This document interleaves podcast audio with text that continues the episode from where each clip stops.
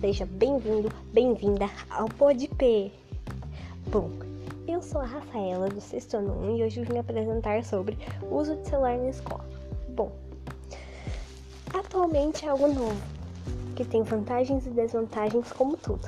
Bom, suas vantagens são: será um novo modo de aprendizado que deixará as aulas mais divertidas, além de proporcionar uma experiência nova sobre o conteúdo. Um novo meio de comunicação para os professores e alunos. Estimula a criatividade e a forma de competir das crianças. Novas formas de fazer trabalhos.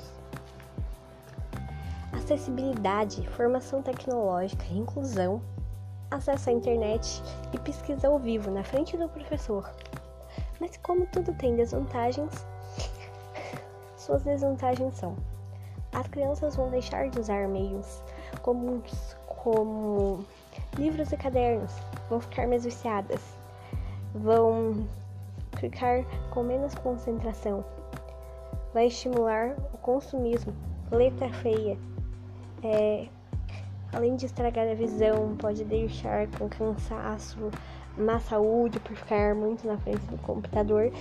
Vão deixar de brincar com os colegas e ficar mais no celular, além que eles podem usar para as coisas inadequadas, como fotos, Instagram, vídeos.